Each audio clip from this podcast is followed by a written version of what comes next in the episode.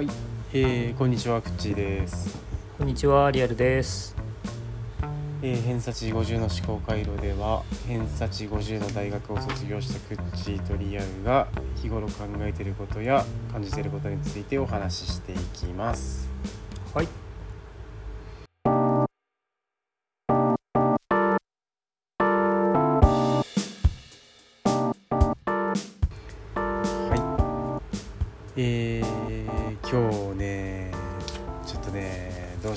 っていろいろ思ってんだけど、いつも通り、いつも通りというか。いや前々からさその量子論やる量子論やるっつってさうん。うんできてないんだけどうん。うん。うんだから結局ちょっとねこれはできないんだろうなってなっててさ今さあ、うん。ちゃちゃんとねちゃんとできないから、うん。その一端を紹介するぐらいならいいのかなっていううん。感じっすかねうん。現現段階をちょっと説明してもいいのかどうかだけどうん、うん。ちょっとねこれはちょっとねうんなんか調べれば調べるほどっていうか勉強すれば勉強するほどちょっともう分かんなくなってくるんだよどんどんなんかな、うん。うん、だからその中でなんか俺がなんかなんだろうきこうなんかハマってったきっかけみたいなやつ それはねちょっとお面白いと思うからさ、うん。それだけ話せばとりあえずいいのかなってあ思うよねうんなんかうんはいはい。そういいいいそれちょっと今日それやってもいい、うん。うん。えーリアルは全く分かんないのかなそうだね。なんかまあ、なんかうん触り、触り、うん。触んいや、でも、触りも知らないっていうことにしよう。なんか、そうかあの、ふわっと、ふわっと触ったことがあるっていうか、ああうん。そうね、なんかいやまあそういう俺のはあったけも同じだと思うけどなそんなよ言うなら。いやえっ、とね、なんか調べたこととかがなくて全然、うん、うん。で、なんかのイベントなんかなんかのなんか昔その環境保護みたいなの考えてた時にうん。なんかアースデイみたいなやうんつのなんかシンポジウムみたいのに行ったことがあってうんうんその時になんか量子論の話をしてたんだよね。うんおーなんかブダペストクラブとかの話をしてて。うん。うん。でもな多分十何年前のことだし そこにふわっと出てきた話をほとんど覚えてないからさ。なるほどなるほど、うん。そうそう。だから何も知らない体で喋ってもらえると。そうまあ俺もね分かんないんだけどだからなんかまあ実験あまあそもそも量子論って何かみたいな話だとさ。うんうん。俺らの知ってる物理俺らの知ってるっていうか高校までで習う物理は、うん。そのマクロの話っていうんだけどマクロっつってもちょっとなんつっていいかだけど、おうんうん。大きいものというか俺らが目で見えて、うん。えー、と日常を扱えるもの？なんていうか、ボボールが飛んでとかさ 物が落ちてとかさ、目で明らかに見て分かるような取り扱いできるようなものをがなんかまあ古典物理学となんかこう定義されるみたいなんだけど。うん。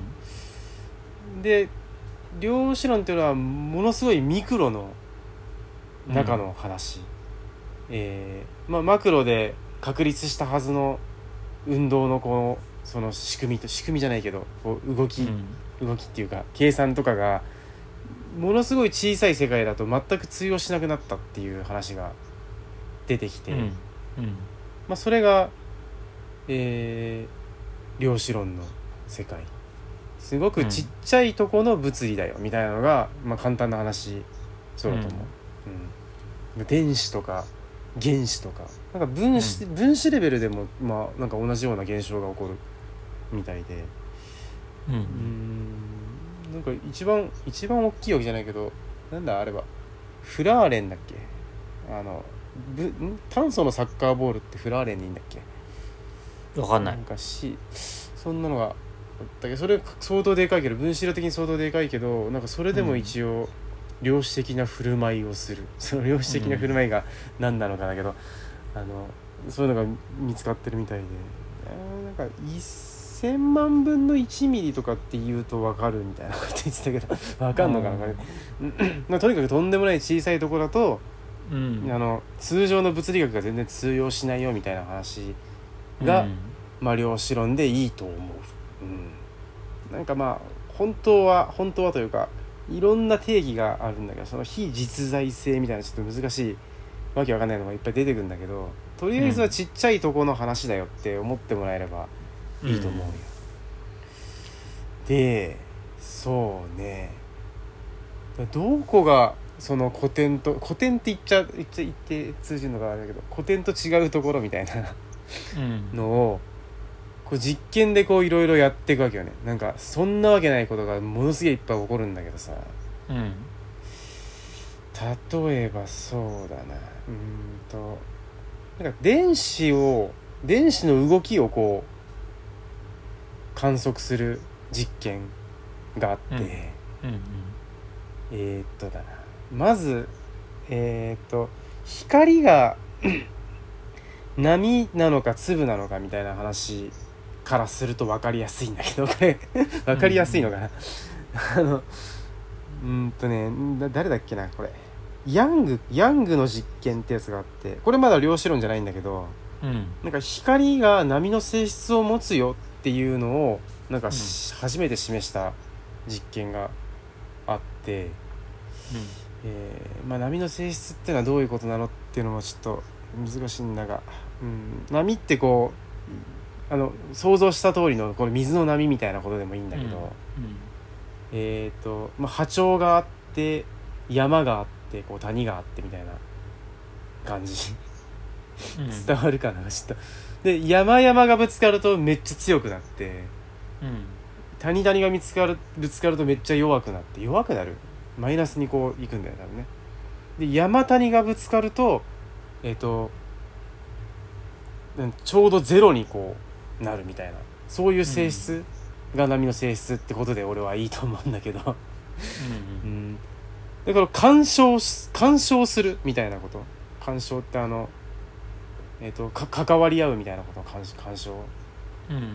干渉するっていう性質を持ったりする。まずは伝わり方がその波として伝わる。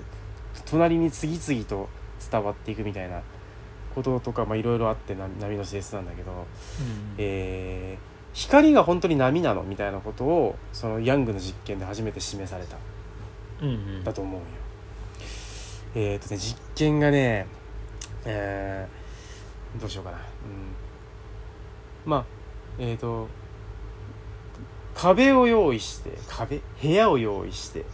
うん。うん何でもいいんだが。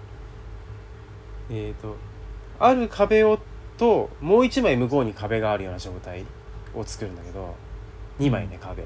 で手前の壁に切れ込みを入れるんよ縦に。こう1本。うん。まあ2本2本入れたいんだけどじゃあまず1個縦に切れた切れ込みを切れ込み A とします。うん。これ言葉で説明するから図を図を使いたいんだが。ででその切れ込み A, A を入れたらさ光があのえっとここちら側からこう光を放った時に手前の壁の切れ込みを通って向こう側の壁に光が当たるじゃない。うん。で切れ込み A から直進してぶつかった壁の先をじゃあ線 A としたしようかな。線 A うん。わかる、うん。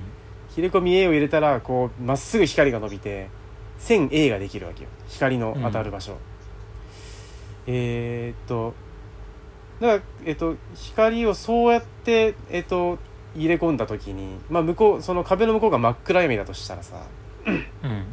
線 A を中心に光がゆあのだんだんとこう弱くなって広がっていくような模様がうん壁にできると思うよね、一番強いのが線 A で離れていくことにだんだんこう光が薄くなっていくみたいな状態。うん。そういう模様が壁に映し出されると思うんよ。えー次にその線 A の隣に線あ線 A じゃない。えっ、と切れ込み A の隣に切れ込み B をもう一本作ると縦にね、うんまあ、平行にこう2本うん。できるんだけど。そうすると,、えー、と切れ込み B から入った光がまっすぐ行って、えー同様に線 B を作るんだよね壁にね。うんうん。えー、とこの時、えー、ともし波の性質を持っていなければ模様として、えー、と線 A がのところが強いでだんだん弱くなっていく。あの外に行くにつれてだんだん弱くなっていく。で線 B のところが一番強い光。で、えー、と離れたところにだんだん弱くなっていく。で線 A と B の弱いところにぶつかった、えー、と弱い光と弱い光ぶつかるじゃない。近近ければ、そうするとそのぶつかったところは強くなるっていうふうになると思うのね。うんうん。通通常。これがこれが粒の性質なんだけど、うんうんえっと、波の性質を持ってるせいで干渉しちゃうんだよさっき言ったように。えっとうん。な山々がぶつかったら強い山谷がぶつかったらゼロになるみたいなことになると、うんうん。これがね不思議なことにしましまになるんだよね。A とそう。そうそうそう。A と B の間で全く光があのないところがある。これは互いに A から入っ切れ込み A から入った光と切れ込み B から入った光が干渉し合ってうん干渉島と呼ばれるものがこう作られる。うん。あこれで光は波だったんだってことが判明するんだけど。うん。えー、っとねこの実験をここのこの光が波だってことはこここで一回終わるんだけどさ。うん。この実験を利用して今度電子の動きを見てみたの。電子が波なのかひあの粒なのかみたいなこと。をうん。えー、っとね。で電子銃みたいなさっきみたいな同じように切れ込みを入れてまず切れ込み1本だけ入れよう。A1 本入れよう。でそこに向かって電子をこう電子銃ってやつでバーってこう出すのよ。うん。そうするとまああままっすぐこのえっ、と切れ込み A だけに向けて打つんじゃなくてもう散らばるようにボカーンってこう打ち打ちまくるのね。ズバーッと。でそうすると、うん。粒の性質と同じようにさっきの光と同じようにえっ、と切れ込み A から直進してぶつかった壁の線 A が一番強い一番たくさん電子がぶつかってうん。でそこから離れてだんだんぶつかる電子がぶつかる数が減っていくっていう状態ができるのねうん。これちなみにえっ、とその切れ込み A のあ切れ込み A からいった線 A がある壁は電子がどこにぶつかったかをえっ、と見れるような形、えっとここにぶつかったっていうところがこう点が残るような仕組みになってるんだけどさ。うんえー、っとで次にさっきと同じように切れ込み B を入れて電子をこうバーって入れたのね。今日切れ込み2つ入った状態。うん。そうすると光が干渉したかと同じしたのと同じようにしましまになったわけよ。うんうん。あつまりこれは電子も波の性質を持ってるんだっていうふうになったのね。うん。まあここまではまあなんとなくそうかもしれないって思うんだけどさ。うん。えっとね、こっからね、ちょっといろんなことをしていくんだけど、これがね、ちょっと、にわかには信じられないことがいっぱい起こるんだよね。えーっとね、じゃあ電子を一発ずつ撃ったらどうなるかってちょっと思ったの。つまり、えっと、バーって撃つから、干渉し合って消えちゃうわけで、一個ずつ打ったら当然あの粒の性質としてえっ、とさっき言った線 A が濃くて線 B が濃くてその間が濃いみたいなことになるんじゃないかって思ったの、うん。なんだけどこう一発撃ったら、まあ、ここにぶつかりましたってのが分かってそれ観測されるじゃない。そのあここが、まあ、くなんか黒い点でこうなんかポンって出るような形になってるんだけど。でもう一発撃つもう一発撃つって何回も何回も何回もやってたらそれが見事にしましまになる。干渉島になる、うん。つ つまりバーって打ってそれぞれが干渉してるっていうよりはあらかじめ、えー、とどこに当たりやすいうん。どこには一回も当たらないがすでに決まっている状態うん。になっている、うん。いやこれはどういうことなのって思うんだけど。うん。んとねそうねうーんと待てよこれここからちょっとここれを説明するよりねもう一個先の実験を説明するとさえじゃあえっと A と B なんかここの段階では A と B を同時に通ってないとこの現象は起こらないよってことになるのね。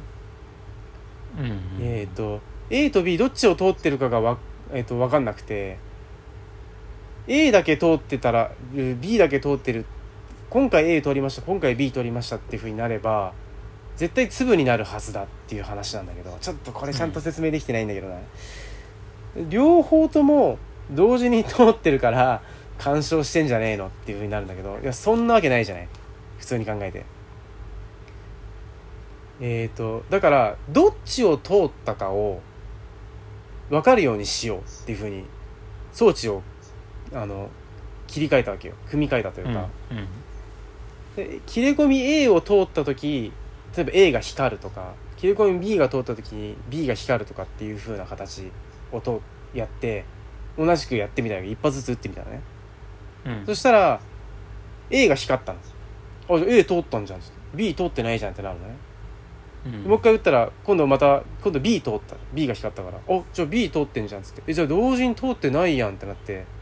同時に通ってないのにどうして干渉してんだろうみたいな話になるんだけど、うん。うん。実験を続けてみたいなその時 A 光る B 光る A 光る A 光る B 光る。まあ大体50%ぐらいでこう A と B が光る光ってさどっち通ったかっていうのがすごく分かる分かりやすく分かるんだけどえーっとねそういうふうに A と B をがどっちを通ったかを、えー分かるようにしてしまうとしましまにならないんだよね。あこれがあねわけわかんないんですよ。あのー知ってはいけない。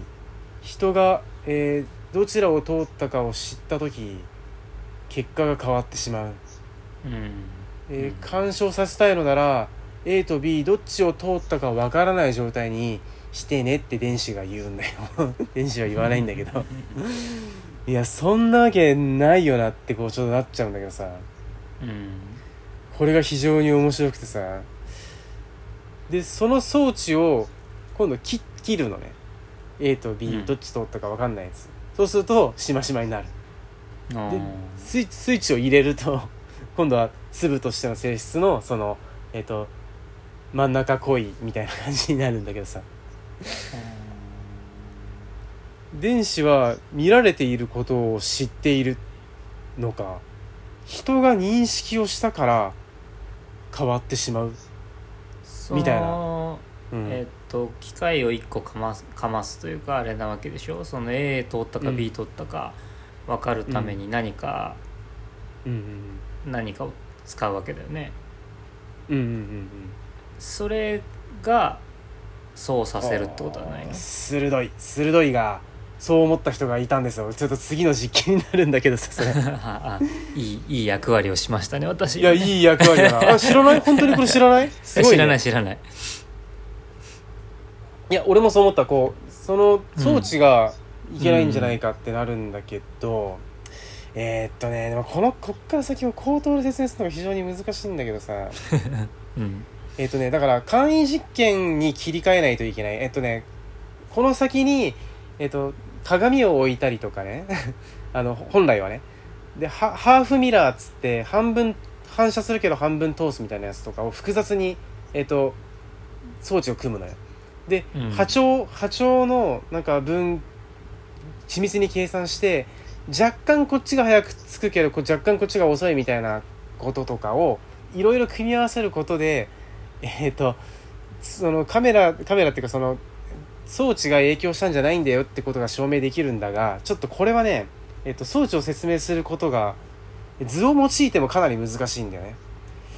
でちょっと口頭で説明できないので、ちょっと簡易実験に切り替えさせていただいて、うんうん。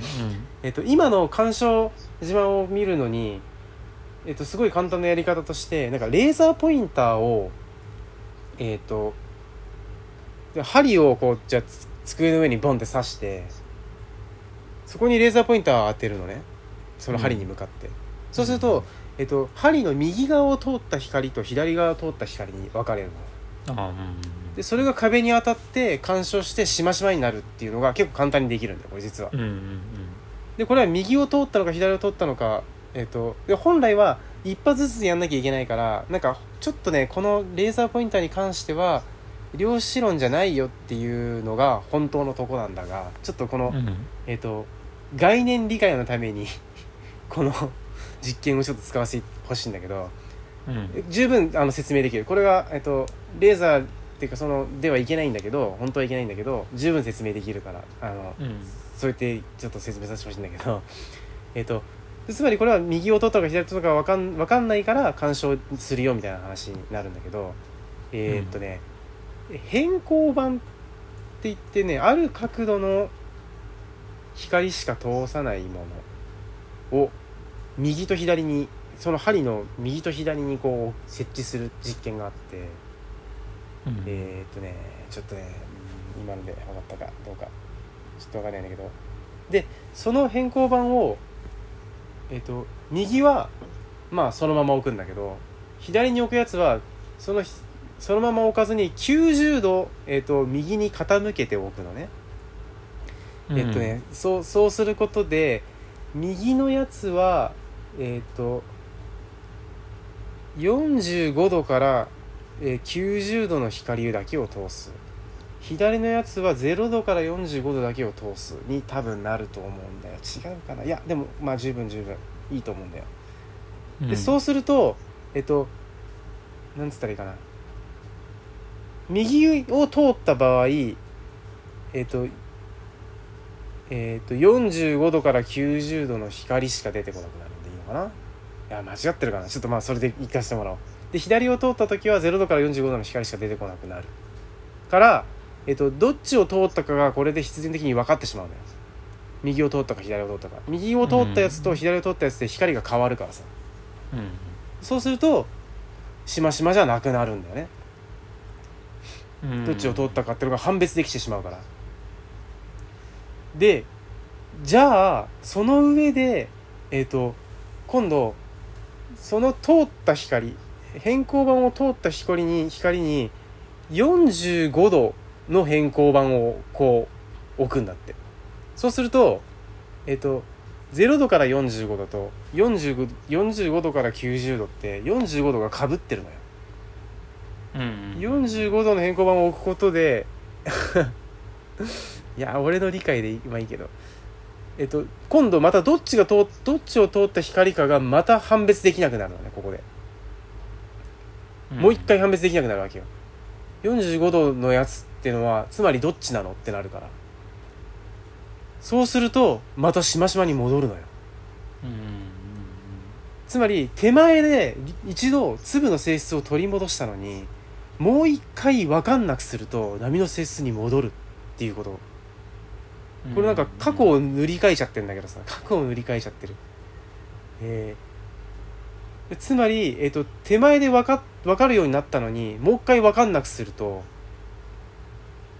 粒の性質から波の性質に戻ることからこれはえっ、と手前の装置装置が悪さしてるわけじゃないよねっていう話になる。分かるようになってるかどうかがどうやら大事なようだってことがこの簡易実験で示せるんだけどうんうんもっと複雑さっきのね言ったもっと複雑なやつだと本当に見事に分かるんだよな。なんかこうえっ、としかも先に到達してる光の結果をなんか塗り替える形であのわわそのなんつうかえっ、と波の性質を取り戻すんだけどさ。うんうん。いやこれはねだからやはり知知るか知る状態にあるかどうかみたいなことらしいんだけどさ。うん。ん。なんか記述だけ見た見て俺の理解が合ってるかわかんないんだけど手前でどっちが光ったかっていう記録を残して見ずに、うん。そのデータを消すと波の性質に戻るらしい。うーんなんかそれやばすぎるなと思ったけど。でそのえっ、と実験結果が変わるんだよな。えっ、とすでに起こっているはずの出来事があるんだけど向こうにあの電子が通ってさ点が打たれているはずなのよ。うんそれを見ないのね。見ないでデータを消すと波に戻る。うん。え見ないでデータを消さずに見ると粒になっている。みたいなこと。いやいやいやいやってならんそれなんか。うん。いやーこれがねみ見てはいけない。でこれが非実在性ってことなんだけどえーっとね、じ実在性えーなんかもっと局所実在性っつうんだっけな正式には。ちょっとその辺の違いが俺にはよく分かんなかったんだけどボールを投げたらあるある速度ある角度であのある大きさのものをさ空気抵抗を無視してこう投げた時に絶対そそが到達地点が分かるのよ。これがなんか実在性。見なくても分かる。うんうん非実在性の場合見見て初めて決まるみたいなうんこと。うんこれがうん量子量子論の性質の一つらしいんだけど、うん。えー確率しか求められないみたいなこと。えっ、と光の粒がめちゃめちゃ当たりやすい場所。そのあ光ない。電子が。さっきの装置で言うと。しましまの、えー、と濃いところは当たりやすいってことは分かる。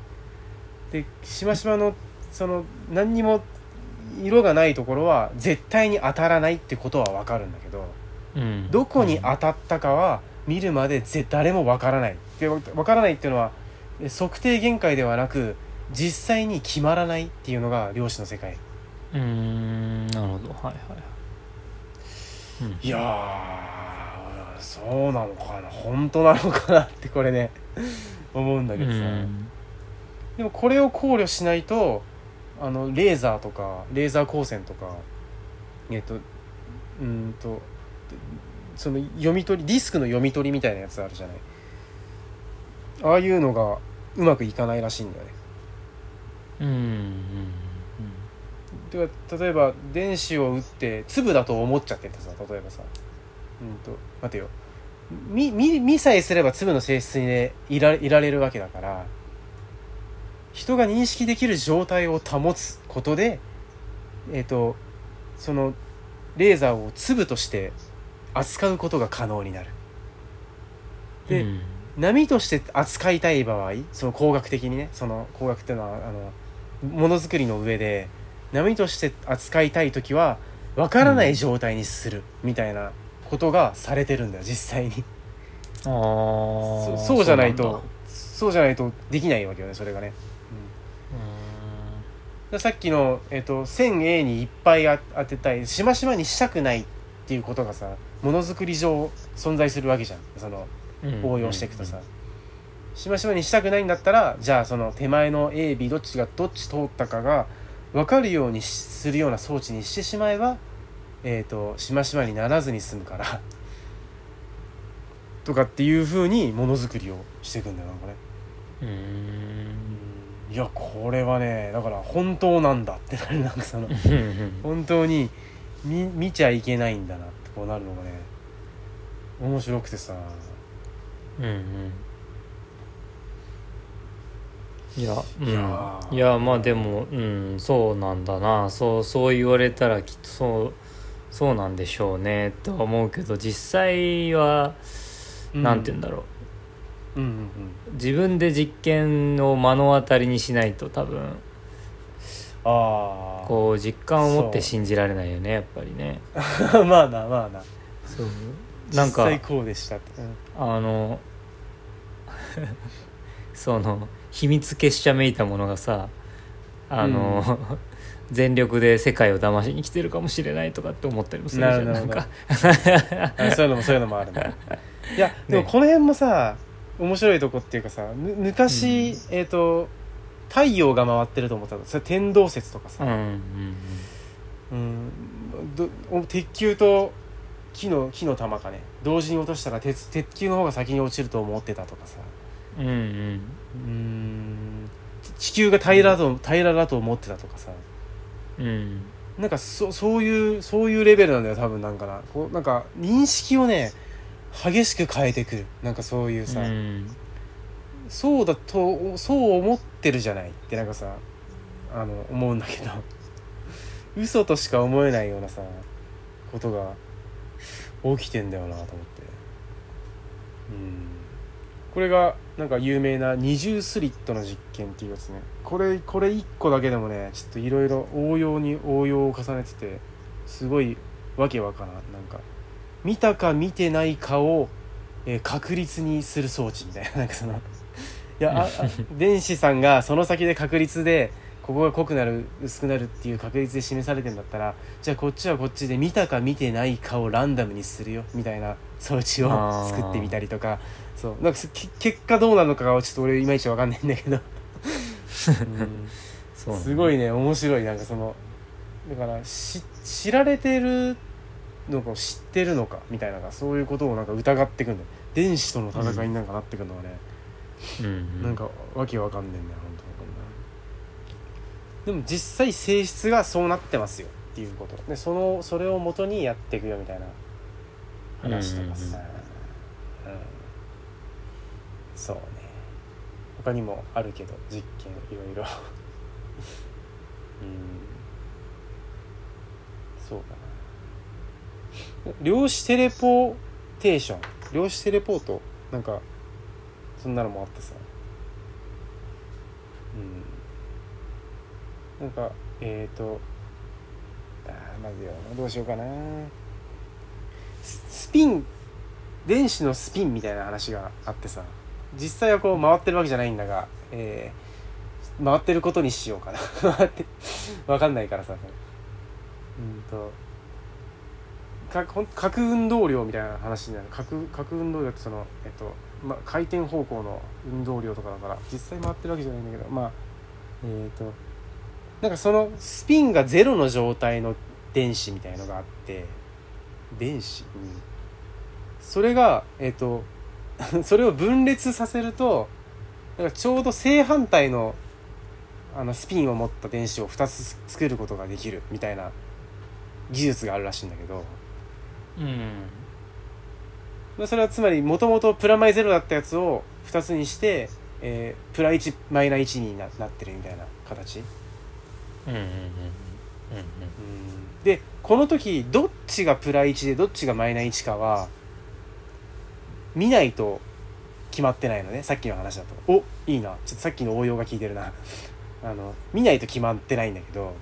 うん。うんでそれぞれえっ、と片方を見た時片方がプラ1だってことを見た時初めてもう片方がマイナ1って決まる。みたいなこと。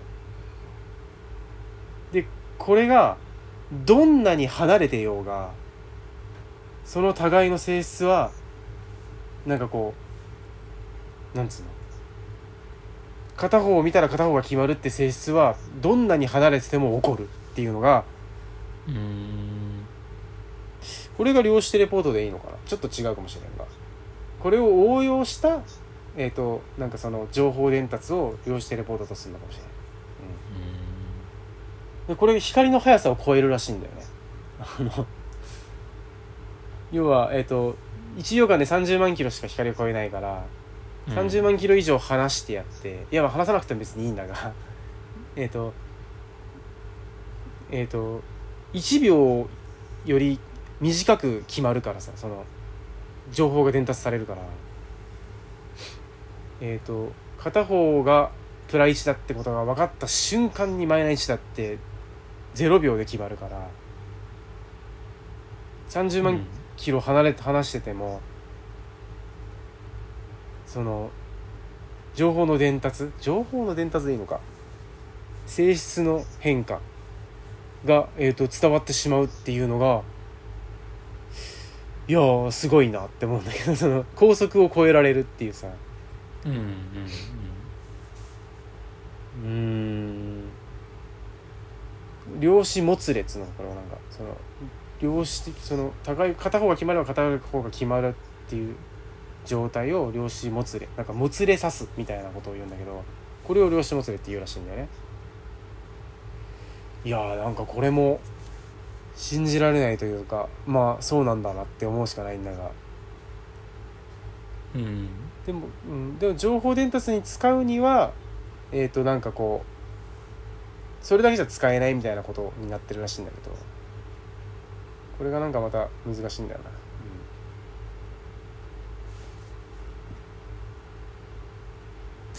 うん。うん。むずいな。なかなかいやえっ、とうん。うん。まだなんとなくわかる。だからあんまり口を挟まないようにしようと思って、その 全体を聞かないと多分なんなんともわかんないっていうか一個一個つこうつまずいていったら多分何も進まないと思ったから。ああ。とりあえず全体を聞いてみようと思って。うん。全体まあわかんない。まだあるのかもしれないけどちょっと聞いてみて。まあ結構難しいね。そのなんていうの図とかそういうのがんないとむずいね。ああまあまあ そのそうだな。あのーそうだな。こう話うんうん。聞いててえっ、とやっぱりこうまあそれはそうなんだけど頭で考えながら喋ってるじゃん口も。うんでこれでいいのかな？そうそうじゃないかなみたいな感じで やなってると聞いてる側はこう、うん。チャチャチャチャってこう 左右に振られるからあの結構結構むずいんだな。だからそうねそうそう。いやだからこれは、うん。あの言葉で伝えるんだったら相当まとまってないと厳しいよね、ああ。そうでだからこのスライドみたいなのを込みでやってくれたらいいよね。だから YouTube とかでやることなんじゃない？これって多分。ああそういうことね。結構出てくんでなんか研究室のさうん。なんかそのホームページみたいなやつで結構勉強したんだけど俺。わ分かりやすい、いやつなんかねえかなと思って。本だとちょっとさむずいくてさいろいろさ。うん、論文とかはもうもはやかなりわけわかんないんだけど。うんそう。だから研究室のまあなんか高校生向けなのか学部生向けなのかさ。そんなのでうん。結構簡単なやつがあったから、そんなのでこうだ大まかを理解していくみたいなことをうんやっていくといいんかもしれんが、でもなんか正確には違うっていうのがねやっぱいっぱい出てくんだよな。なんかそちょっとね。あそうな。でそうするとねもう分かんないんだよ。なんかもう、うん、でうん。そうね。うんまあだからえっ、と見なきゃ決まんないよっていうのがさ衝撃的なことなんだよ。ね、うん。確率しか分からない、まあ確率は求められるんだろうな。言うなれば。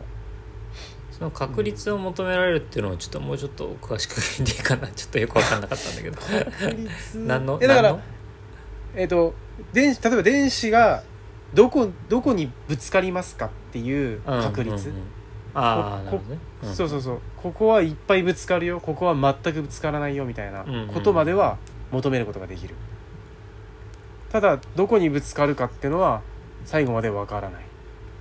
うんうんでコインを投げて表が出る確率は2分の1だよ。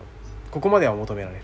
うんうん。ただ投げた時にどっちが出るかはわからないみたいうんうなん。ことでいいんだと思うんだ。からうん。なるほど。な、うん。これはね面白いねすこれは今さ量子論っていうのは、ごい、うん、そのどういう性質を持つのかその量子っていうものが。うん量子って何量子って何？っていうのがねなんかいろんなあれがあるんだけどうんなんかうん量最小？えっ、と、うん。量の最小単位とするも場合とかえー、とさっき言った波と粒の性質を合わせ持つみたいな二重性のことを言ったりもするし。うん。量子ってだけ言うとねちょっと広すぎるんだと思うんだが、うんうん、でも俺が今言ったようなこと非実在性とミクロ、えー合わせ持つみたいな。性質を合わせ持つ二重性とかっていうことがまあその辺を量子としていいと思うんだけどね。ううんうんうんうん。なるほど。うん。さあその量子の性質というか、まあそうそういうのをまあ測ってるというかどういうことうん。どういうことっていうのをやっている状態ってことでいいの？今その研究のその進捗というかあれとしては。うーんうーん。いや性質自体はかなり分かってると思うけどいやまあまだ議論が続いてはいるか。うんそうじゃないんじゃないでそのみたいなそるれを利用した何かしらの技術みたいなことがもうあったりするの、それは結構いっぱい。械機械を作るのにあたってそういうことをしなきゃいけないとかそういうこと？そうそうだね。だから電子とかそのえっ、と原子とかさそういうすごいちっちゃいものを扱う技術の場合、うん。えっ、とその量子的な振る舞いをする物質を扱うわけだからさ。その性質をちゃんと理解してないと,、えー、と思ったとこに電子が飛んでくんないとかさ。なっちゃうから、うん。うん、MRI とか、うーん。ななんならプレイステーションとかって聞いたけどななんかな。あへえなんなら。そうだからレレーザーでディスクを読み取ったりするから、うんうん量子論入ってないとあの正しく読み取りができないよみたいなこととかあうんるけど、うん。うん。そうね。うんそう。まあ不確定性とかも分かんないんだよ俺にはな。位置と速度は同時に決まらないよってさなんか言われるんだけどさ。言ってる意味が分かんないんだよね、はいはい位置が位置を正確に割り出せば割り出すほど速度が不明になる。速度を正確に割り出せば割り出すほど位置が分からなくなってるけど。なんかさいまいちさい位置と速度っていうものが、うん、どうして相反するのだろうって。なんか相反するとこに俺ないんだよな俺の頭の中でな、うん、それがねちょっと難しくって。はい実際そうなんだが相反するからじゃないの。なんか、あ本来は位置、うん。位置が定まってこそ速度が求められるってことなんじゃないの？あのえっ、とその到達点と視点が分かるから速度が求められるわけでしょ？はあまあそうだな、はあ、そうだ。どれぐらいの距離をすだどれぐらいの時間で進んだかが速度だもんだったなだからそれでその位置がしっかり特定した時、うん。うん、分かんないよね。分かんないよね。なんか言ってる意味分かんないよね。なんかねいやでも実際そうらしい。なんか速度電子の速度を測りましたっつって。測ったら、位置が分かりませんって。い言ってる意味が分かんなくね。位置が分かんないってな何を言ってんのってなるよねなんか。ねうん。あつまり確率の波に消えていくってことだと思うんだけど。こっからここまでのあたりにあたりにいるってことまでは分かるよみたいな。確率として。うん。うん。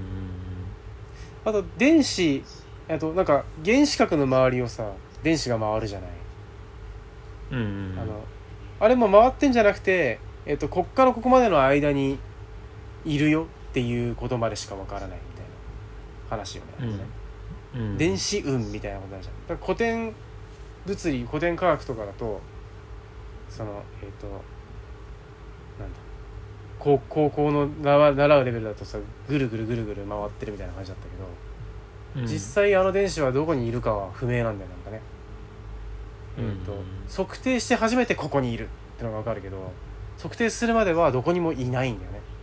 ここの辺り、うん。この辺りに えっと、いる確率が高いみたいな形でなんかああいうなんか、えっと涙のさ涙みたいなマークでこうさ出されるじゃん。うん。からそんなのをねちょっと見てんだけどさ、うんそう。ね非実在性。トンネル効果とかもさ、うんうん。うん、なんかトンネル効果自体はえっと小さいから起こ起こりやすい。あ答えの効果ってのはこうエネルギーのこう波を超えるみたいなことを言うけど。まあ簡単に言うとなんか箱箱から飛び出すとかってことでもいいらしいんだけど。完全密閉状態の箱箱に閉じ込めといてもなんか勝手に出てくるらしいんだよ。電子とか。外にピョンってこう出てきちゃったりするうーん。だからトンネル効果でそうなっちゃうそのなんか壁を越えてしまうね、うん、物理的な壁ってことでいいのか。なんか俺が見た記述の中ではそれもあったんだけど、でっかいサッカーボールとか野球ボールとかでもなんか宇宙が何回か生まれ変わるでも、えー、とできないあありえないぐらいの確率だけど生じうるみたいな話らしいんだよね。箱に入れといたやつが壁をすり抜けて ポンってどっか行っちゃうみたいな。うんうん俺もなんかよくわからん。なんかうん。どどうして小さいからそうなるのかってのもねよくわかんないんだよななんかうんうん。なうん。なるほどね。この観測してしたかしてないかうん小さいからなのかな。小さいから。小ささが要因の一つ。うん。そうなのかな。大きいもので同じことは絶対に起きていないのかな。壁をすり抜けた人はいないのかな。いやそれはどうだろうな。いないかもしれんが。いやなんかどこまで大きくできるかの実験をね結構してて。あやってるんだ、やっててねそこそこ大きいとこまでなんか来てんだっけななんか。出たねみたいな。さっき言ったうん。フラーレンじゃなかったかな。フラーレンだよな。これ出るよあのあでフラーレンだなやっぱ。うん。C60 か。まあでもそれでも小せえよなこれな。でも電子とかと比べたらやっぱバカでかいからさ。うん。うんあのなんだっけ。あの人。シュレーディンガーの猫？って聞くじゃない？あれ？シュレーディンガーの猫。なんか。う んわからない。マジか。あれ？リアルが話したかったかな？シュレーディンガーね。そんなこと話さないよ俺多分。えなんかさあれよ。あの箱の中に猫入れて。うん。でもう一個あのなんかあの2分の1の確率で核分裂するなんかを入れてさ。うんうん。で分裂したら毒ガスが発生します。分裂しなかったら毒ガスが発生しませんみたいな状態の部屋を作っといて。うんうん。でえっ、と分裂したかしてないかはえっ、と観測しないと決まらないわけよね。観測するまでは2分の1の確率のままなんだけど。え何も起こってない。何も起こってないとえっ、とそうだ。非実在だから起こってない、うん。箱を開けて初めて分裂したかしてないかが決まるんだよね、でうん。この時猫は同時に生き生きてると同時に死んでるみたいになるみたいなことになるからつまりシュレディンガーは、えっと、その観測して初めて決まるってことはないんじゃないかっていう批判をしたんだよ。これをこれを思って。あうん。なんだけどえっ、となんかねその観測するとは何かって話だけでなんか十分議論がされてしまうようなことなんだけどその観測っていうのがね俺俺が、えっと見たその説の中でしっくりきたのがあの何かしらの関わりを持つこの世の物質とみたいなこと。えっ、と人が見るとかでもいいいいし何かこう何か物質にぶつかっちゃうみたいなことでもそれでもこう痕跡になるじゃないそれがさ。うんうん。そういうことを起こしてしまった時、えっと、に初めて存在が確定してしまうから。うん。だから、えっと、小さいものは関わりにくいみたいなこと。他のものとさ。うんうん。大きいからいろんなものと相互作用しちゃうっていうことになるじゃない。だから、ちっちゃいものはえっ、とそういう量子的な振る舞いをしやすいし大きいものはしにくい。中で猫はもうバリバリのマクロだからうんその箱の中の空気やら、えっと床やらに触ってるせいでおそらく死んでるか生きてるかのどちらかしか観測せずとも、えどちらかになっているっていうふうになんか論破できるのかなと思うんだけど。見るまで死につつ生きてるって状態にならないとそのえっ、と、うんうんうん。えー死んでるか死んでないかってことになるっていうことになると思うんだけど。いやでもあれか分裂してるかしてないかが量子だからな。うん。あでも毒ガスが発生した時点で。いや違うな。わからないな。うん。うんなんかこのまあ量子の性質の一端をこうねこう触れてもらえればそれでいいんだけども。うんうん俺としてはね、でこの先をなんかいろいろ見ててねちょっとわけわかんないわ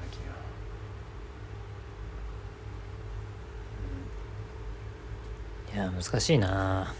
やっぱ難しかったな。難しいか。やっぱ難しいは難しいよな。うん難しいは難しいな、でもな。い言った言った説明した内容はでもなふわっとふわっとでも理解できたからまあうん。ずそうね。まあ端的に言えば見るか見ないかで結果が変わるよっていうことだね。まあまあそそうそうねそうねそそうそうそうう。なんか人の目やら何やらうん。が返すことでその結果が変わってくるっていうのがそのごくごく小さい物質の中にはそういう性質があるよっていうことなんでしょ？そうそうそうそう。そうなんですよ、それはまあなんとなく分かったけどそれはそれは見るなのかな？ほ見あ見るあ。知る？うん。うん。なぜそれを見る知るがトリガーであると断定したんだろうかっていうのをちょっと思ったりするけど。あー。なんかね知るえー知るというよりはみたいなところがあったがちょっとねこの辺もよくわかんねえな。知るとは何何なのか。見るとは何なのか。ああなんかねそそうというよりはの記述があったけどちょっと今出せねえな多分な。すぐ出てこねえわほら調べてもいいが。どこのどこの研究室だっけな。あれな、二重スリットのこれ調べてる間のやつはじゃああれするか。カットするか。えー、量量子消しゴムか。これ本当に量子消しゴムっていう あれなのよ。えっ、と名前なのよ本当に。うん何量子量子量子消しゴムっていうのが出てくる。量子量さっき言った。子何？け消しゴム？消しゴム？消しゴム？あ。うん。量子消しゴうん。さっき言ったあのなんていうかえっ、と一回一回粒子になったのにもう一回波に戻ムすみたいなさ、うんうんうんこととかさ。いやーどこだったか。忘れち忘れちゃった。なんかダメだ。量子コンピューターとかも。しかもこれさ超超常現象のさあのムーとかあるじゃん。あのムーっていう雑誌あるじゃん、うんうんうんうん。だからそんなので取り上げられちゃったりする。のがさ。あちょっと俺としては消せないわけよね。そんなの言ってたら。やあれだけどさ。ーまあでもどうだろうなわかんないけどまだやっぱりなんかツッコミどころはありそうな気もするんだよなって思ったりもするけどまあ分かんないけどね、そうそうそうそう、まあすごい散々ずっとやってるんでしょ？量子論。あのいろんな学者さんたちがね。うん。もう100年近いっていう歴史だけどそう1920なの何年。うん最初はおかしいだろって言われてたけどいや間違ってました。そのおかしいって言ってたのが間違ってましたってもう完全になってるようなことよね。うん。うん。うんうん僕スピンの方向もさ上と下に分かれるじゃないかとこうあの僕ちょっと別の話も一個するとさえっとなんかずで上上のやつだけ捕まえることができるらしいのね。なんかこうえっとなんつうの上と下っていうかプラ1とマイナ1がとしてさプラ1だけ全部ぎっしり集めてで今度それをえっと今今は上プラス1下プラス1だったんだけど右プラス1、えっと、左プラスマイナス1にこうまた振り分けることができるらしいんだけどさ。今今マジで何言ってるか全然わかんないよ俺。あのマジでマジで何言ってんのかわかんないけど。プライチあ右とかひ上とか何だ言ってるのか。多分足りてないと思う。ここに至るまでの説明が。じなんかね磁石では電子をあ磁石で挟むのね。まずみあの道道を作るんだけど。えっと。上 N 極例えば下 S 極で磁石をつ、あのはで挟んでやって少し隙間を開けてやってさうん。中を電子をこうピュンって通すのね。うんうんそうするとえっ、と N のやつが上に行って S のやつがこう下に行ってみたいな感じで電子のこう直進方向の向きが少し変わるのよ。上にこう上がって下に下がってみたいな感じ、うん。で上に上がったやつだけを仮にアスアップスピンとこう呼んでね。アップスピン電子と呼んで、そのアップスピン電子をいっぱい集めるわけね。まず。うん。ダウンダウンスピン電子は捨てるんだけど。で集まったアップスピン電子半々になるらしいの自然界で。大体。アップとダウンで。ランダムでやると、集まった50%のアップスピン電子をもう一回アップスピンになるかダウンスピンになるかもう一回調べるのね。うんそうすると100%アップスピンの電子になると。これは当然じゃない。ここまでは。うんうんで今度磁石さっき上と下で挟んだんだけど今度、えっと、左と右で挟んで今集めた50%の、あ50 100%のアップスピン電子をそこに通すのね。うん。うんそうすると、レフトスピンとライトスピン電子に分かれるの今度。ああそうするとえっ、と 50%50% 50%で今度分かれるんだけどさレレフトとライトに。あうんでつまり、えっと、じゃあ今度じゃあライトに行ったラライトスピン電子だけを全部集めてやればこれはアップスピンかつライトスピン電子というふうに言えると思うんだけど。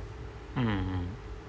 じゃあこのアップスピンかつライトスピン電子を今度またさっきと上下で挟んで調べてやるのね。あ全部アップスピンかどうかを調べてやるの、そうすると今度はアップとダウン半々に元に戻ってしまうっていううん。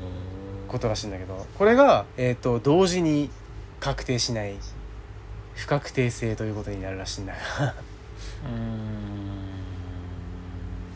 これはその右左に振ったから、えー、と上下になんか上下方向のスピンに影響を与えたっていうわけではなくて、えー、と右左と決めてしまうと上下の性質が情報が失われるみたいなことになるらしいんだけどさ。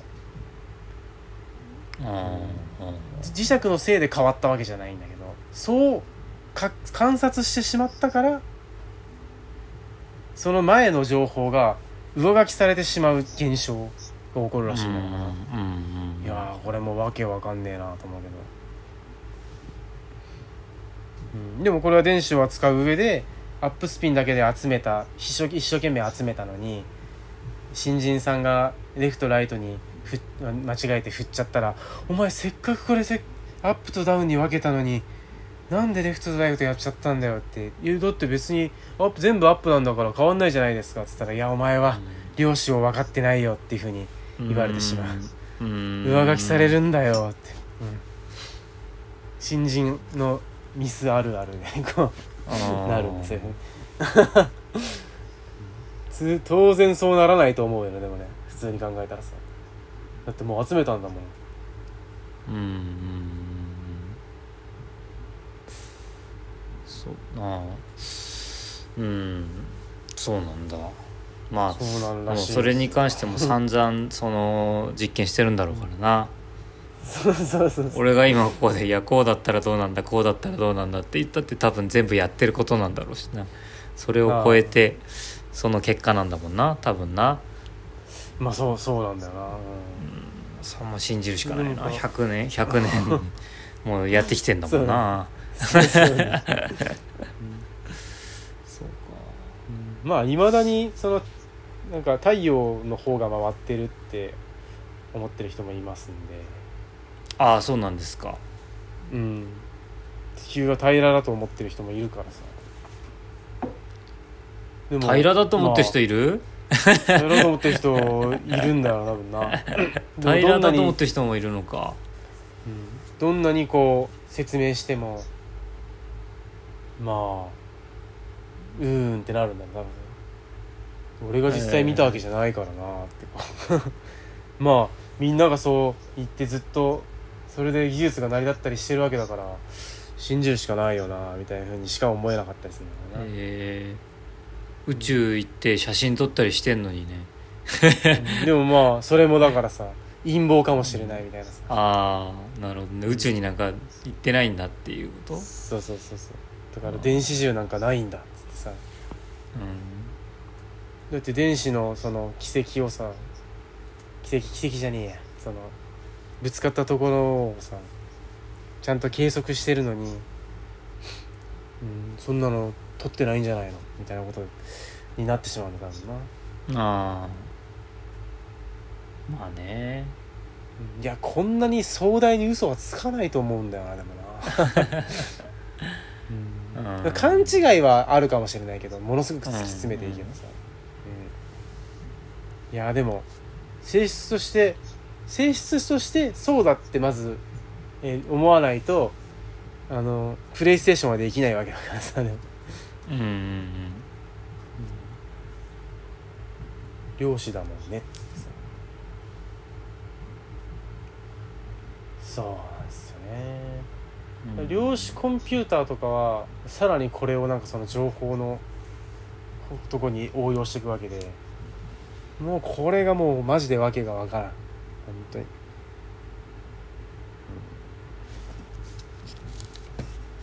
それを分かりたいのか？口はそうね。なんかこうでもね知り始めるとねハマってくんだよこれなんかな。どうにもな。天体観測してた人も最初そうだったんじゃないのこれ地球の方が回ってんじゃねえかな。ってこうさ。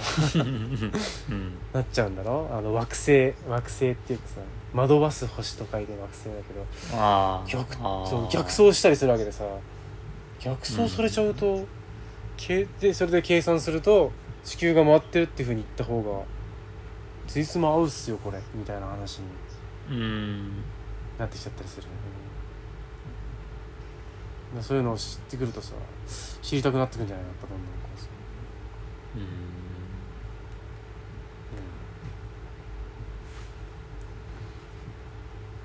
いや難しいですね。これを 利用し、したなんかこう遊びがあってさうん、なんか量子チェスみたいのがあってさこれなかなか面白いと思ったんだけど、量子？量子将棋っつったかな？将棋将棋の方が難しい。ちょっと将棋だとさすがに難しすぎるんだっけな。えっと駒を動かすまでえっと駒が確定しないみたいなことですかね。えっと駒の配置は一緒なんだけどそのプレイヤーが動かして初めてその駒が何であるかが確定するみたいなうんうん。ゲームうん。チェスチェスはま分かんねえか。まあチェスはなんとなしわかるけど。なんとなし、うん、で動かし方が明らかにクイーンだった時に初めてそれがクイーンってことになるみたいな。うん。うん。どういうこと？えー普通はさこう前列にポーンが全部並んでて1マスか2マスしか動かせないんだけど。うん。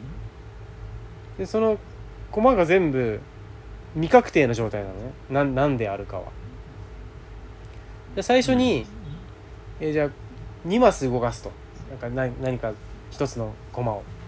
でその時点でナイトではないことが確定するのか。あとは、えー、とビショップでもない、うん。えールークかもしれないしクイーンかもしれないしえキングではないよな。2マス進めたらキングではない。ポーンかもしれない。でもその時点ではまだ確定してない。でその次にその駒を、えー右斜めに2マス動かしたらその時点でクイーン確定みたいな。うん一マ一マスだあ一マスでもいいか別に。斜めに動かした時点でルークでもなくなるもんな、うん、斜めに動かした時点でいいんだ別になうんなんかそれを繰り返してくださいそれそれはな、うん。何のえ何の話？論理思考みたいな話？え？まあだからえっと 量子量子もつれを理解してればなんかこうルールが理解できるようになるみたいな話なんだけど。量子もつれってのはこっちが確定したらこっちが確定するみたいな。えあー。でそうでクイーンは、えっと、互いに1コマずつしか持ってないから、えっと、最初に動かしたコマがクイーンであるならば他のコマはクイーンでないことが、えっと、その瞬間決まるみたいな。もつれてるから うん。いやもうつだからそれはただの推理っていうか、論論理思考っていうかそれあまあね。確定していくだけっていう感じがするけど。うんうんえそれが、うん。え？それが、そ まあこれををなんかその量子もつれになぞらえてなんかこう表現してるみたいなことらしいんだけど、うん。うん、まあ今のはちょっと打足だわ打足というか。うんうん。なんでもないんだが、うん、いやーなんか不思議だなって思ったわけよ、ううん。ん確かに。不思議ではあるね。不思議ではあるうん。まあなんでそうなるかみたいな。まあでもなんでそうなるかなんつったらそれは別に重力とかも分かんねえのか。なんで？なんでかとかっていうのはは別にいいのか。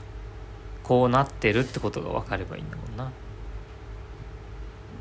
なんでかってのはどこまでやるかだよな確率になぜなっているのか。うん。なんかでも、うん、電子電子のモ構造モデル構造みたいなやつで電子の周りに波があってなんかそれが小さく打ち消し合ってみたいなみたいなそういうなんか説明を見たことがあるけど。うん。それはもうもはや訳が分からなかった全然。なんか簡単に書いてあっても全く理解ができなくてさうーんってなっちゃったなんかさうん。なんでかもなんかこう考えてはいるっぽいね当然。う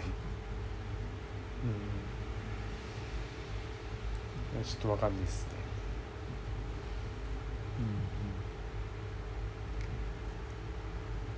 うんまあでもそっか。いやうん。そうだな。こんなことがあるらしいよぐらいで知っておくしかないって感じかなそのそう。うん俺らが俺らである理由みたいな。うんうんどういうこと？どういうことのも分かんないじゃん。そのなぜ、まあ、結果として人間になったじゃない？多分。進化の過程でさ、結果として人間になったけどで人間って今いるんだけどうん。なんかこういう風に生きてるんだけど。うん。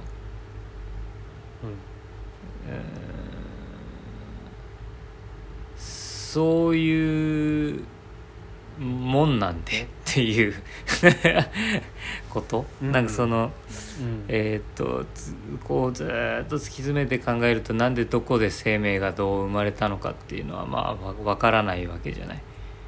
うんまあそそうね。うんわからないわけだけどまあ生まれたわけよっていうことじゃない？うん。そのうん。何億何十億年前。え多分なんだけど何十億年前にまあ生まれたわけよみたいなことから始まるじゃない？そのビッグバンがさみたいな。うん。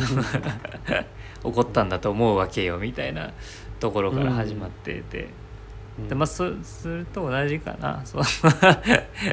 なんかあうん。まあ結果まあここ、まあ、なんかなんでそうなったのかはちょっとさっぱり分かんないけど、あまあ、人間がいるの人間がいるのと同じようにそういう細かいものがあって細かいもの 漁師のこと細かいものって言ったけど俺は。その 小さく細かいものがあってそれの性質が、まあ、どうやら俺らがこう肌身で感じてるものとは違うものなんだよっていううん。ことが分かっていてうん。それを考慮しないと使えない技術があるんだよっていうこと？うん。まあまあん。そうね。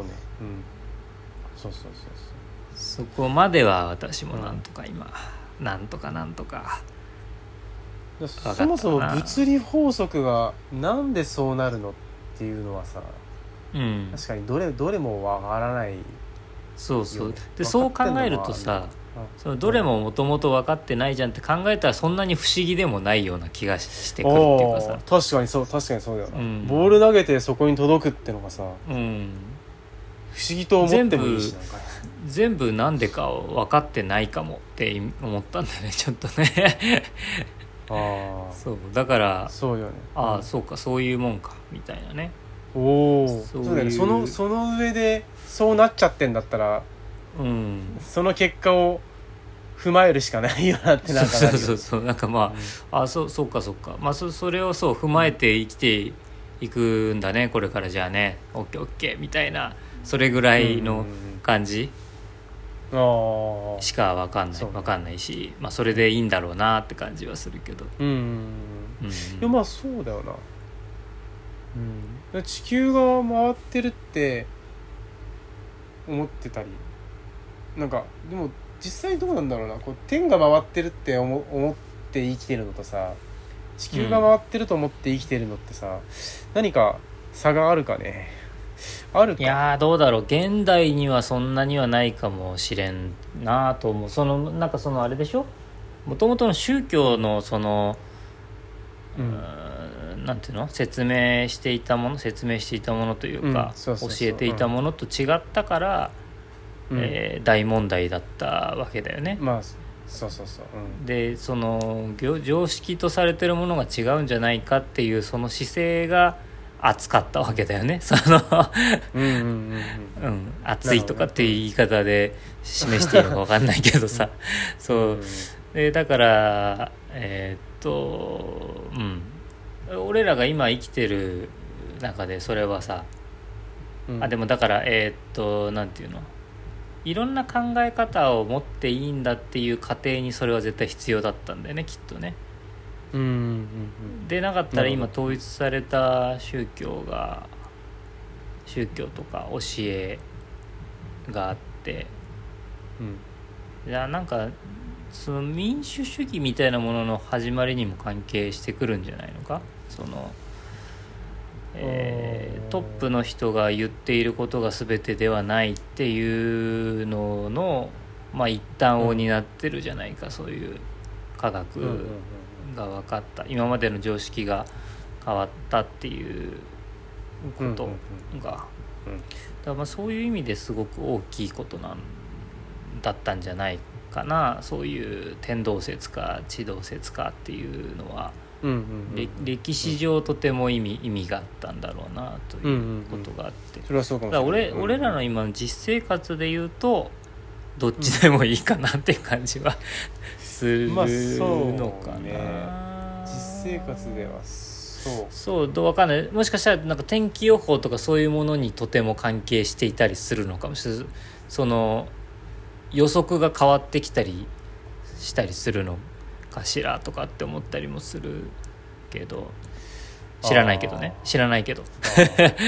知らないけど。でもねあってやっぱりねこうなんか実生活わからんがなんか細かいさその原理とか原則を知ってるか知ってないかで判断を誤ることがある気もするようななんかああうんうんうんうん。な例えばえっ、と農業で言うとうん。こう薬をかける機械があってさうん。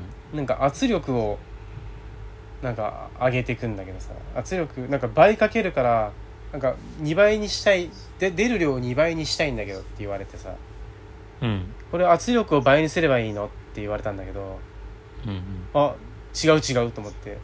うんうん圧力で、えっと、出力を倍にしたいなら圧力をえー、なんつったらいいかな。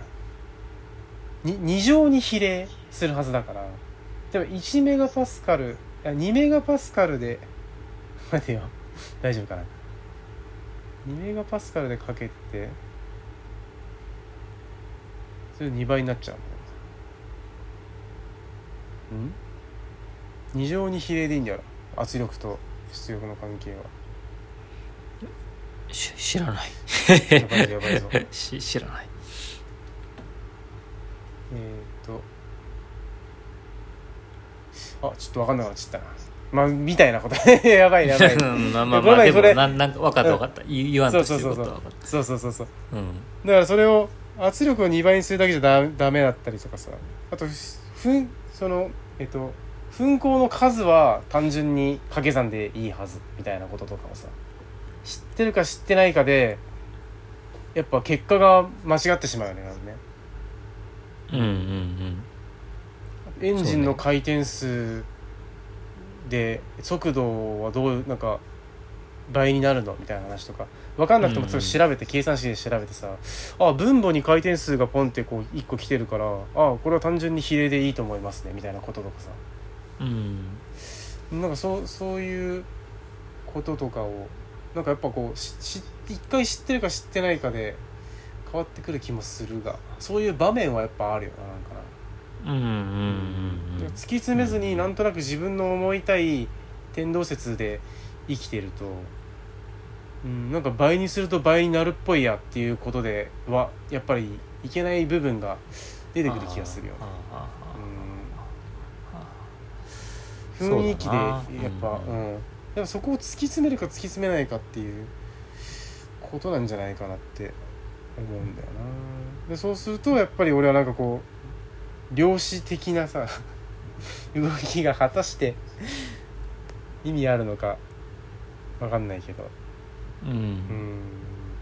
でもミクロの動きで何かこう作物が確率的にこうなんか変わっていく。全然ちょっと違う。全然違うけどそれはなんかそういうことがあるかもしれないね。なんかね、うん。いやーありそうだよね。そうね。そうなってくるとね。で性質としてやっぱり知ってるか知ってないかで、うん、これめちゃめちゃ小さいものの扱ってるからこれ量子で考えなきゃダメだなっていうふうになれるかなれないかでなんかね。うん。ただのボールだと思っちゃいけないんだよその。ただの粒だと思ってはいけなかったりするんだよな。うん。まあそのタイミングは少ないかもしれんが。うん。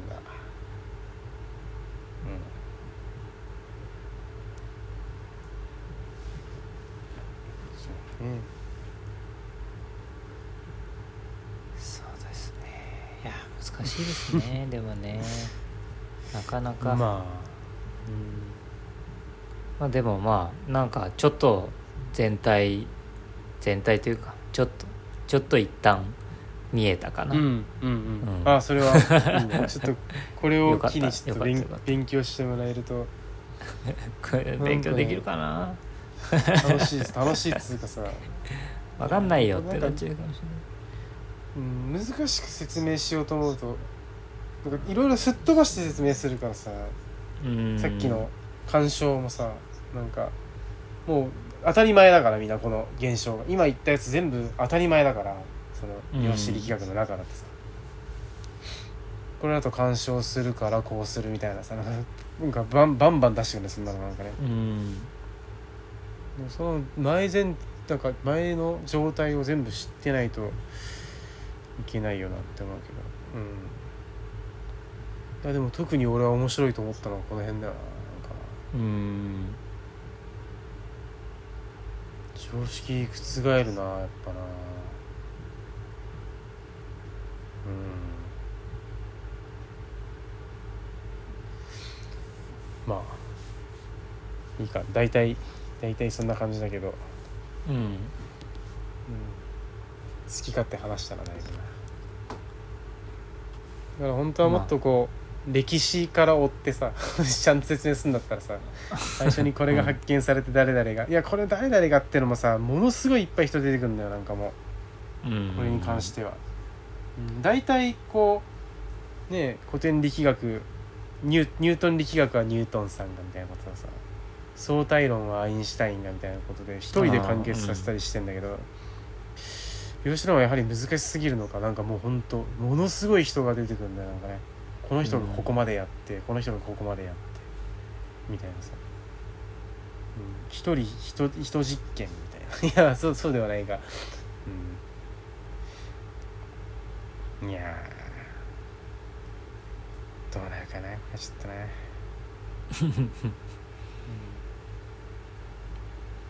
まあ。まあまあ。ちょっと分かったから。よかったかな。うん、じゃちょっと分かったという今か知った、うん。触れたぐあらいだけど。うん。十分十分。まあまあ。うん。よかったかな。俺の思う量子力学だったけど、ううんん。まあ、これを元にちょっと調べたらあここちげえなここ実はこういうことだったんじゃないみたいなことがあってくれても別にいいしな。俺もちょっとうん。いろいろ勉強を続けるけど、この先はあるけどもさなんかどんなに説調べてももうなんか終わりがなさすぎてさどこまでをどう説明していいかもうなんかよくわかんないから。とりあえず、うん、俺がなんかこう感銘を受けた部分をいくつか 紹介する形で、うんうん、終わりにしようと思うけど、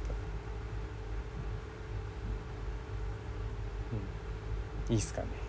オッケーオッケー。いい？終わりでいい？まあ俺から言えることは何もないね。いやだってむずむずいっていうかなんか基礎知識がないしね。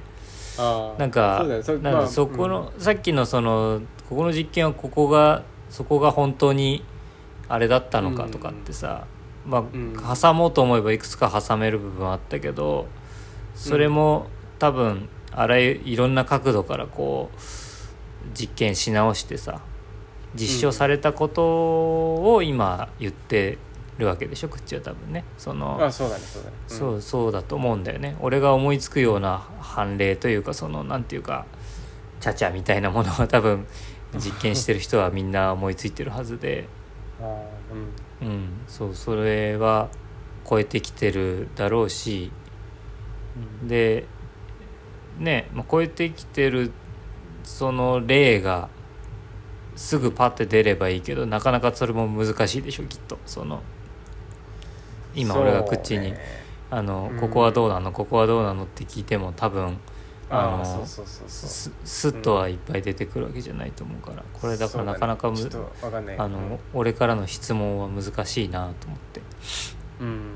そうだ専門家がいればうん、ね、なるんだろうけど。そうだね、うんだからそこをねちょっと俺もその順を持って説明でできるようになってからこうやるやろうかなとも思ったけどそうならないからでも それ多分永遠に永遠になるかわかんないけどそのまあほあのそこの研究者になればできるだろうし、うん。あれなんだけど。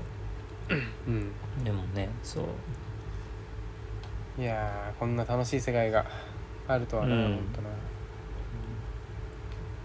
そうか物理。まあなんか結構あれだね。だからなんて言うんだろう。やっぱり根源的なことが好きなんだなって思うけどねクッチはね。ああああの、まあ、数学とかさこういう量子論とか、あとはい生きるって何何かみたいなさそういう生命って何なのかみたいな話とかさ、まあまあ、うん。そそういうところにすごく興味があるんねその。そうなんだよな。うん。いやまあなんかお俺も興味はある方なのかな。うん分かんないけど。うん。いでもだとなんかそ思うけどね。その興味は多分クッチほどは強くはないかもしれないなとは思うけどね。なんかどうなんだろう。俺は興味。うーんうーん。まあでもなんかちょっと興味湧いたは湧いたのと。うんうん。うーん。そうだな。なんかそういう感じでなんていうの迎えてるもの？そのクッチーがそういうふうに、えー数学なり量子なりあ面白いと思って向かっているうん。ような感じで迎えてるものって俺はなんかあるあるかちょっと考えてみようかなとは思ったかな。なんか俺は何を面白いと思ってんのかなっていうのはちょっと気になったかな。今日話聞いてみて。ああじゃあそれを見つかったうん。らそれをじゃあテーマとして。うん、うん。そうだね。うん。なんか全然ちょっとまとめようと思ったけど全然まとまらなかったな。いやでもなんかなるほど。そうそう捉えるかというかね。うん。ちょっと全然関係ないんだけどさてかもう1時間半になるんだけどさ。ああの今日俺もうこれ店で撮ってるんだけどうんうん。お隣がなんかあの、まあ、バーっていうかカラオケとかダーツとかあるみたいなお店なんだけどうんうんあのカラオケが今日はもうドゥンドゥンドゥンドゥンなっていてほうほもしかしたらマイクが思いっきり拾っているかもしれないので。うおそうすると放送できないぞ。いやわかんないけど。あーでもそんそんなあの何の曲かは俺が聞いててもわかんないから。あ本当あの全然あの判別はできないと思うけどなんかなんていうの？ちょっとしたビートみたいなのが入ってるかもしれない。ああなるベベースラインで。そうそうそう。ベースラインが独特だった時に著作権が発生しちゃう。い や多分そこまではねしっかり俺の声も入ってるしなんていうの、うん。だから多分そんなに換気扇の音とかも入ってるから全然換気扇の音なんだな。うん。そうそうそう。しっかりはあの、うん、聞けないと思うんだけどややなんか雑音があるかもしれない今日は。俺が聞く限り何も聞こえないから。あ本当に？まあ同じぐらいのマイクのあれでいけてる。まあ、確かに。換気扇の音の方がでかいからそれに全部かき消されるかもしれんけど。あ本当。換気扇なんだ。ななんかさーって音時々すんなと思ったけど。うんうん。換気扇換がつ強めにやっぱ入ってるからうん。店だからね、うんうん結構音がでかい。いやーまあもうどうしようい一旦やめるか。そうですね。1時間半ですしね、うん。いやーまあちょっと不完全燃焼でもあるが 俺ができるのはここまでだ。まあ今のところね。今のところこんな感じでっていうことで、うん、うんバージョン2みたいなのがあるかもしれませんので、えー、ま あちょっとわかんないけど。わかん。ないけど、うん。まあちょっとね勉強は続けるけど、うん。いやこれはねなんか口頭で説明することじゃねえんだよだからうんそうだね。そうだなと思った。なんか何かしらの図やデータや。データを口でずっと言ってるっていうのはかなりやっぱむ難しいよね、そうだよそうだよ、うん、聞いてる側もまあそれメモメモも取れないしなうまく説明できた気がするわ。なんかそのあよくその切れ込み A の直線に線 A とか言えたなと思ってさ。そうかそうか。それちょっとそう説明するの相当むずいと思ったけど、うん、まあいいや。そこはちょっとあの1時間半になるんで。うん。やめましょう。はい。えー、G メール Twitter 何かご感想あれば。感想っていうかまあいいや。はいお願いいたします。お疲れ様です、お疲れ様でした。